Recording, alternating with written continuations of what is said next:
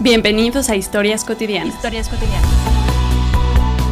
Transmitimos desde una dimensión alternativa en la frecuencia del mundo que queremos. Libertad, conciencia, arte, música, filosofía, hedonismo y mucho más. Historias cotidianas. Historias cotidianas. Comenzamos.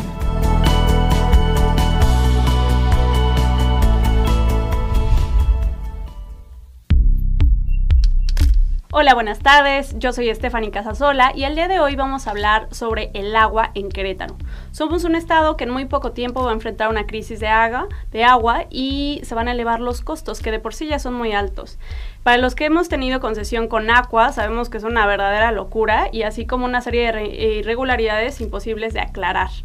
Pero además hay más concesiones de privatización del agua para cuestiones domiciliarias y no se habla del tema. Entonces, por parte del Laboratorio de Investigación Periodística de la UAC, en colaboración con Museo Bajo Tierra y Poder, que es un proyecto de Organización, Desarrollo, Educación e Investigación, eh, y aquí también tenemos, por ejemplo, detrás del Museo Bajo Tierra, defensores, activistas, estudiantes por parte de la UAC, que, o sea, que están buscando darnos a conocer un nuevo documental que se llama Los feudales del agua. Y para eso viene a hablarnos Mariana Chávez. ¿Cómo estás, Mariana? Bienvenidísima. Hola, muchas gracias por la invitación y bueno, pues eh, efectivamente eh, se trabajó en este documental titulado así, Los feudales del agua, Querétaro a la venta eh, y que bueno, vamos a platicar justamente un poco sobre cómo se desarrolló y el objetivo que tiene justamente el contenido de este documental enfocado a la investigación este, periodística, este, justamente para dar cuenta pues cómo... el agua potable en Querétaro eh, se ha privatizado, el servicio se ha privatizado y bueno, localizamos en total 22 operadores privados que eh, tienen como función y se encargan de eh, dar el suministro del agua potable en distintas este, colonias de los municipios de Querétaro, El Marqués y Corregidora. Pero que el cobro lo realizan particulares y que bueno se detectó como la autoridad municipal pues es partícipe en el qué sentido en algunos casos darle la autorización y en otros no queda claro eh, cómo se, si es legal o no es legal todo ese procedimiento que realizaron para que estén operando hasta el 30 de julio pasado que es el fue el cierre que realizamos en la localización de estos 22 operadores de agua.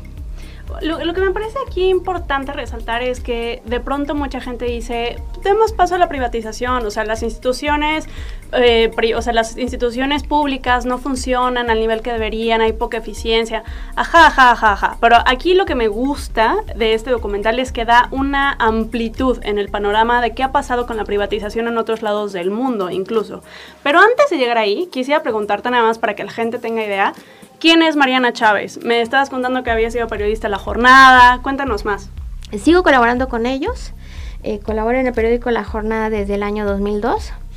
Eh, empecé a, reportear, soy periodista de, de, de, profesión, vengo desde el 98, desde 1998, he trabajado en distintos medios de comunicación en Querétaro, estuve un tiempo aquí en Radio eh, WAC, este, coordinaba toda la información para el noticiario de, de, de esta estación, eh, estuve, eh, bueno, en periódicos, televisión, eh, y eh, actualmente estoy también eh, combinando estas actividades de, periodismo con la docencia. Soy maestra a tiempo libre, adscrita a la Facultad de Ciencias Políticas y Sociales, en concreto en la licenciatura de Comunicación y Periodismo, donde yo este, doy clases. Aquí en la Aquí orgullosamente en Huaca. Efectivamente. soy egresada además de, de, esta casa de estudios. Este, la licenciatura se llamaba Periodismo y Comunicación. Este, soy, soy egresada desde la generación de 2001. 2001, este, y bueno, empecé muy, muy chavita. Desde estudiante empecé a, reportear y aquí seguimos. Se, se nota porque estás súper joven. Oye, ¿cuál es el contexto actual del agua en Querétaro?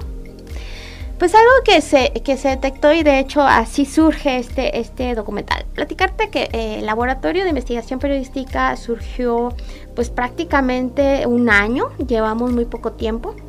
eh, se presentó el proyecto a la Dirección de Comunicación y Medios de esta casa de estudios y, lo, aceptó. Inmediatamente empezamos a trabajar eh, y lo que buscamos es justo hacer investigación periodística. Investigación periodística te lleva a profundizar. Eh, y em, se trabaja por proyectos. no es habitual de que estemos presentando como la nota diaria, por ejemplo, no es así. Entonces se hace toda una planeación he, estudiado este posgrado, tengo maestría, tengo doctorado, y entonces a partir de eso, eh, lo que se busca es darle una mirada eh, utilizando los métodos que se usan para hacer investigación científica social.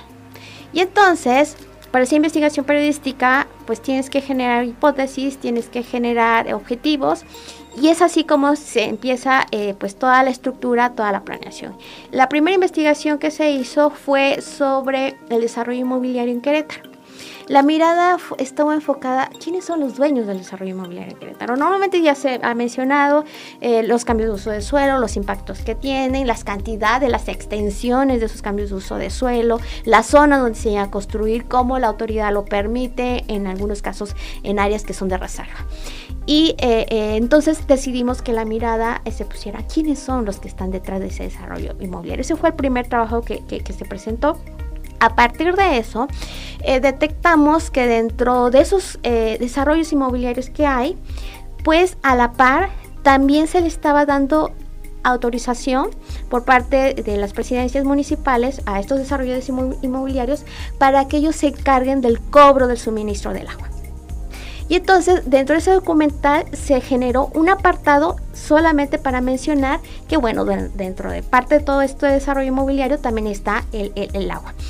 A partir de eso, eh, Claudia Romero, que es, integrante de Bajo Tierra Museo del Agua, eh, lo ve y me contacta señalándome que bueno, todo lo que realizan a través del museo y este interés puesto sobre el agua y la privatización. Entonces, y es más, ella estaba por concluir eh, sus estudios de doctorado y justamente su tesis de, doctorado está relacionado con eso. Y ella eh, me platicó que eh, justamente algunos operadores que yo doy a conocer en ese documental del desarrollo inmobiliario, eh, los había detectado como parte de su investigación y algunos otros que yo había publicado este, e, en ese primer documental sobre el desarrollo inmobiliario. Y entonces me da a conocer una base de datos que ella estaba trabajando y entonces así surge la propuesta. Bueno, eh, hagamos una investigación periodística sobre la privatización eh, eh, del agua. Arrancamos con esa base de datos que ya había iniciado Claudia. Empiezo a revisar, em, me enfoqué a las gacetas municipales. Se hizo una revisión de los últimos 10 años, el periódico oficial también. Eh, y eh, a través de transparencia y acceso a la información se le pidió a, tanto a Conagua como a la CEA pues que ellos señalaran cuáles son los operadores eh, independientes del agua. Y es así como entonces se empieza a trabajar, este, pues nos llevó prácticamente seis meses todo lo que es la investigación y dos meses más toda la producción audiovisual del, del documental. Entonces es así como se empieza a detectar, empezamos a trabajar de la mano. También Claudia me menciona que eh, se había ya acercado con Poder, eh, proyectos sobre organización, desarrollo, educación e investigación, en concreto con Ricardo Valderas, él es periodista, eh, trabaja de hecho este, a la par con Aristegui en noticias, con Carmen Aristegui, trabaja para la revista Proceso también, y entonces entre los tres empezamos a justamente a definir cómo íbamos a trabajar de forma conjunta. Y bueno, concluimos en hacer, eh, digamos, eh, la presentación de, tres, digamos, pues tres textos, en el caso de museo, hace eh, como un manual, un, un, texto sobre el acaparamiento del agua. En el caso de Ricardo y una servidora, eh, digamos, Poder se enfocó a todo lo que es eh, bienes raíces eh, Juriquilla porque pues es uno de los que se detecta pioneros en, tener operador privado del agua en la zona de Juriquilla, este, dan el servicio de agua a más de 23 colonias en esa zona. Y pues está a cargo de la familia Torreslanda. él se encarga de, esa parte y una servidora en los demás operadores que, reitero, cerramos, digamos, esta base de datos con un total de 22 operadores localizados formalmente, aclaro, formalmente en estas gacetas, eh, eh, eh, en este cruce de datos que hicimos entre gacetas, periódico oficial y la respuesta que nos dieron oficialmente tanto la Conagua como la CEA. Sí, me parece una investigación muy completa porque además, o sea, lleva toda la cuestión histórica, pero me, me parece que también apunta a, o sea, quisiera aclarar, el hecho de que una inmobiliaria tenga una concesión de agua y pueda cobrarla, lo que genera, además, según todas las irregularidades que allí estuvieron eh, puntualizando, es que además ese dinero no se vaya a infraestructura de agua. No es como que esto nos ayude a resurtir los mantos acuíferos, no es como que esto nos ayude a resolver el problema de agua, no es como que este tipo de privatización haga una dinámica mucho más eficaz para los ciudadanos. Muy por el contrario, alguien llega, dice, esta agua es mía, yo la cobro, no pago impuestos, no me pueden acusar por irregularidades e incluso los ciudadanos o sea, están súper alarmados porque les pueden llegar cobros de agua de 5 mil, 8 mil, 12 mil, 6 mil pesos al mes por agua, de los cuales pues no hay a quien reclamarle porque al final se terció todo, todo el movimiento, hizo una especie de artilugio en el que a mí me lo diste, pero yo no me hago responsable y entonces al final el agua acaba siendo de un particular y como bien pusieron en el título, es de un feudal. Se acaba volviendo de cierta familia que tiene ciertos negocios y me encanta porque Aquí sale hasta embarrado el famoso Anaya, ex candidato para la presidencia, ¿no? Entonces, me parece algo muy fuerte que esté sucediendo, que siquiera pueda pasar así como así, y se les agradece profundamente la investigación. Me gustaría que viéramos alguna de las cuestiones como puntuales que dice el documental. Por ejemplo, ni siquiera se puede ver la trazabilidad eh, de cuáles son las responsabilidades que tenían, si se están dando las concesiones, si ellos mismos están haciendo el saneamiento del agua, es decir, que hagan una purificación, porque todo tendría que tener una planta de purificación y por supuesto no hay. O sea, alguien llega, la agarra, la cobra y ni siquiera la, o sea, se toman la molestia de purificarla. Sí, ya, es su responsabilidad por tener la concesión, para empezar. Eh, llama mucho la atención justamente eh, cómo dieron esos permisos. Se encontraron, vamos a decir así, dos modelos a través del cual les dan estas autorizaciones, y lo pongo entre comillas, esas autorizaciones. Primero porque en Querétaro no existe una ley de aguas.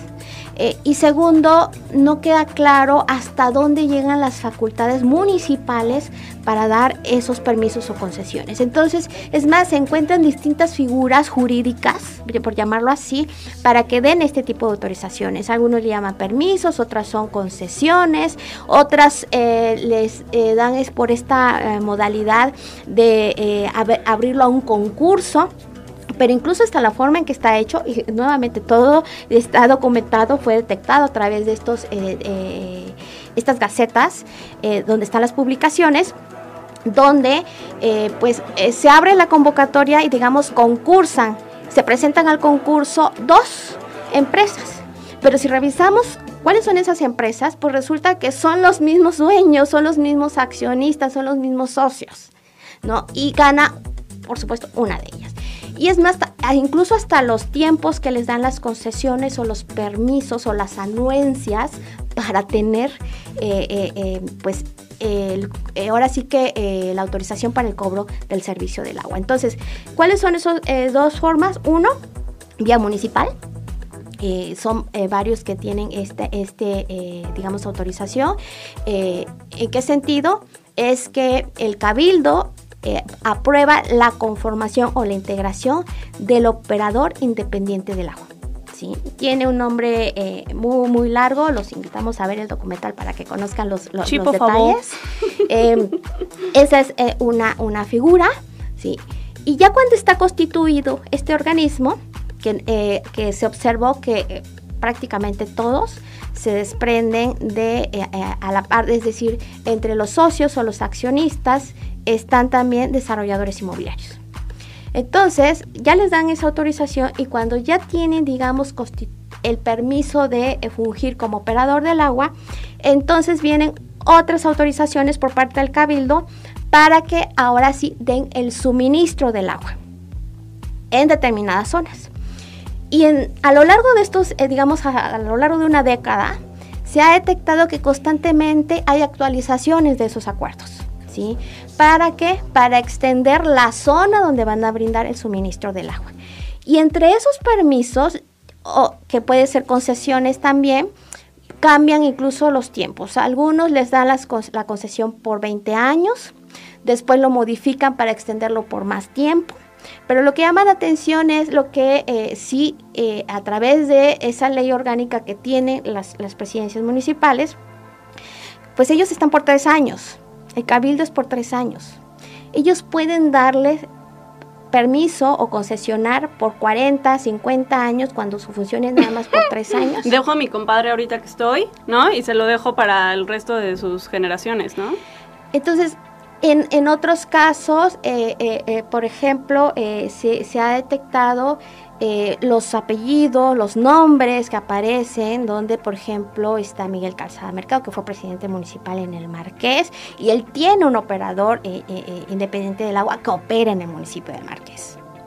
Em, aparecen otros empresarios polémicos como Rodríguez Borgio, apellido Rodríguez Borgio, reitero, vean eh, el, documental y van a conocer ahí todos esos apellidos y nombres eh, que, este, reitero, están vinculados a estos desarrollos inmobiliarios. Y la segunda forma es a través de una concesión, un permiso que les otorga directamente la Conagua, que es, digamos, eh, pues la autoridad rectora eh, para dar las concesiones de diferentes tipos, ¿no? Eh, público urbano, eh, para servicios, en fin, tiene toda, incluso tiene toda una base de datos que también la revisamos. Hay más de 5.000 concesiones en Querétaro, la mayoría son para la, agricultura. Que además agricultura no tiene especificado para qué es cada cosa, o sea, Chano puede tener algo y decir yo soy campesino cuando en realidad ni siquiera es la actividad primordial que está realizando. Efectivamente, o si él vendió la tierra a un desarrollo inmobiliario, por ejemplo, se quedó para hace agricultura. sí, y se hizo la transferencia al desarrollo inmobiliario, pero el uso es para agricultura, pero no sabemos si realmente lo está destinando para otra cosa. Entonces, eh, esas son, digamos, las dos este, vías. Eh, eh, reitero, la, autoridad es, es, es, la Conagua y ahí viene pues la discusión jurídica si le corresponde al municipio porque dentro de las facultades de los municipios es justamente el servicio del agua pero también al mismo tiempo, pues como eje rector es la CONAGUA o la Comisión Estatal del Agua. Sí, y se, se nos olvida de pronto que es un derecho vital.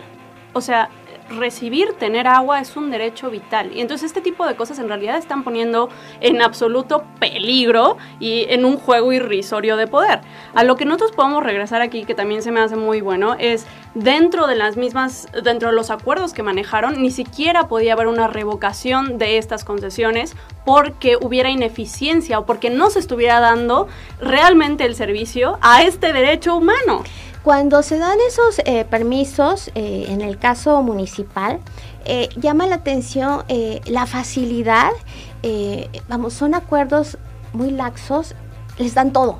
Sí, Es más, dentro de esos acuerdos hay artículos específicos donde se menciona si puedes cobrar, si puedes determinar la cuota que les vas a cobrar por dar el suministro del agua, eh, pero en ningún caso menciona cómo va a ser la revocación si es que no cumplen eh, eh, pues con su obligación en ese caso de, de, brindar un adecuado servicio del agua. Hay otro aspecto que llamó la, llama la atención durante toda esta revisión que se, que se realizó, es que menciona con claridad de que el municipio se deslinda de cualquier eh, denuncia tipo civil, penal, comercial, por el servicio que dé el operador independiente. Es decir, yo te doy autorización a ti operador que tú hagas, des el servicio del agua y cobres por ese servicio, pero me lavo las manos si tú no cumples. Y entonces ahí donde, donde queda la autoridad. ¿Y el ciudadano qué hace? ¿No? O sea, el, concesionario no me cumple, no me da agua, no me da mi derecho a agua y, y tampoco el gobierno. Qué padre, vamos a limpiarnos todas las manos, pero que cobren los compadres. Entonces eso, eh, eh, eh, bueno, está plasmado, reitero, en el documental. Otro aspecto que llamó mucho la atención, por ejemplo, en el caso de Corregidora, cómo cede el pozo del agua. a una pues a una familia que también opera en el municipio de El Marqués. resulta que el municipio deja de pagar el derecho del agua a la, a la Conagua. Eh, bueno, por cuestiones de tiempo no, no, no, voy a dar los detalles para que nuevamente eh, eh, lo vean, pero pues con esa facilidad no pagamos y para no perderlo el agua te lo paso a ti particular, tú pagas ese derecho y te quedas con el pozo, con un porcentaje de la cantidad del agua y tú te quedas con eso. Entonces llama la atención esta, esta facilidad con el que les están dando pues esos permisos, autorizaciones eh, y que bueno, eh, el, cuestionamiento es hacia dónde vamos. Eh, ¿qué, nos espera con esa dinámica? Si a estas alturas ya van 22 y ese es el si ese es el camino a seguir por la, la, autoridad, no tenemos una ley estatal de aguas, el actual gobierno estatal menciona que en breve vamos a contar con una ley de agua, pero si va en ese sentido de permitir la privatización, eh, justamente con un derecho humano eh, que es el agua y pues lo que se cuestiona es justamente eso, ¿por qué lucrar con un derecho que es ese, el, tener eh, el servicio de agua potable para todos? Y, no, y, queremos ver esa ley de aguas antes de que sea aprobada, o sea, queremos que personas, o sea, como congregaciones, que, o sea, profesionales, se metan a decir sí es una ley de agua que, no, que realmente merecemos en Querétaro, o sea, no podemos dejar como, ay, va a haber una ley de aguas, pásale, ¿no? Después de este tipo de cuestiones no podemos podemos dejarlo así. Hubo unas cuestiones que quiero resaltar. También mencionaban que, por ejemplo, Leo Heller, que fue el segundo relator especial sobre derechos humanos por parte de la ONU respecto al agua potable y saneamiento, decía que había hecho un análisis y se daba cuenta que a nivel global, por ejemplo, en gobiernos europeos se habían arrepentido de haber generado estas concesiones privadas porque pasaban dos cosas. Los costos ambientales se volvían imposibles de, responsabilizar con, de responsabilizar con las concesiones privadas. Es decir, nosotros que tenemos un problema de agua en Querétaro, entonces ahora pues es imposible que alguien lo sane, como decíamos al principio, porque no se va a resurtir el manco, al manto acuífero, no va a haber infraestructura, simplemente se laman las manos, toman el dinero y se van. Y la otra es que hay un debilitamiento del Estado en el que ya no puede regular nada. ¿Cuáles son las consecuencias ciudadanas? Van a subir aún más los precios del agua, la calidad del agua es menor, de hecho ya se está haciendo porque los traemos desde lugares cada vez más lejos y desde pozos cada vez más profundos y eso tiene metales. ¿Quién nos está asegurando que eso en realidad no tenga un problema? Y por último, también quisiera anotar aquí eh, que los vecinos de la colonia de la Pradera se pusieron en contra y no han dejado pasar agua. Es decir, ciudadanos y ciudadanas, que la corrupción no pase y se detenga es responsabilidad de todos y por eso necesitamos que vean este documental. Se los vamos a dejar en la página de Facebook. Mari, ¿hay algo más con, con lo que quiera cerrar el día de hoy? Pues eh, aparte de agradecer la, la, la, invitación, de invitarlos justamente a que vean este documental, está, está en las redes sociales, en la página del laboratorio, que es eh, eh, es las siglas del Laboratorio de Investigación Periodística, este, la VIP. Está en YouTube, también lo pueden localizar así como la VIP, en Facebook, la VIP Lab, y en Twitter, arroba la VIP Lab. así que también ahí lo pueden consultar, incluso en Facebook en las redes sociales, también está en Instagram, está en cinco eh, capítulos. Para, por si no tiene tiempo pueden ir viendo capítulo por capítulo o si lo quieren conocer completo, dura casi una hora, lo pueden consultar también en YouTube. Vale la pena, inviertan una hora de su tiempo y de todas maneras se los dejamos también en las redes de historias cotidianas, se los vamos a pegar ahí para que lleguen directito los que ya nos escuchan. Mari, muchas gracias por venir hoy, gracias por su trabajo periodístico, los ciudadanos tenemos la responsabilidad ahora de verlo y tomar acción. Muchas gracias a ti. Gracias a ustedes. Que tengan un gran viernes y el agua es para todos, muchachos. Hasta luego.